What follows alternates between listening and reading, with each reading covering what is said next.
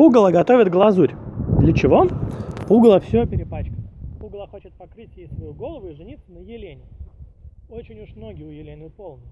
Когда глазурь готова, пугало черпает, льет на голову и идет к Елене. По дороге глазурь сохнет, и пугало довольно. А Елены дома нет, наверное, осталась в городе. Пугало не только покрасила голову, но и приладила к поясу огурец. Теперь оно очень расстроено, разбило головой окно, а огурец съела. Медведка и Пугало – друзья. Пугало копает подвал в старом доме, а медведка крутится рядом с ним. Осторожнее, попадешь под лопату, то и дело замечает Пугало. Они и ночью там возятся. А вдруг мы натолкнемся на скелет, спрашивает медведка.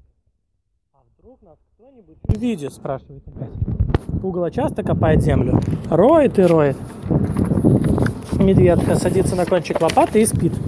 Снег то выпадает, то растает. Пугало копает и будет копать. Когда все застынет, закопает на зиму медведку, но само по-прежнему будет долбить мерзлую землю. Когда окончательно лежит снег, пугало оставит свое занятие до весны или до неожиданной оттепели. Каждый видит, как пугало роет землю хотя бы раз.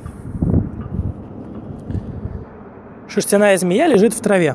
Пугало наклонилась и смотрит. Ее сплели из нитей. Длинный язык завязан узелком. Кто-то боялся укусов змеи и приходил сюда с заговором.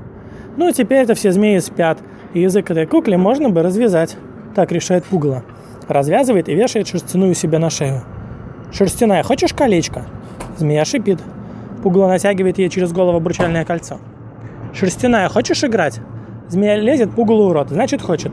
Пугало берет змею за хвост, размахивает и забрасывает подальше. Бежит к ней, берет опять и бросает в другую сторону.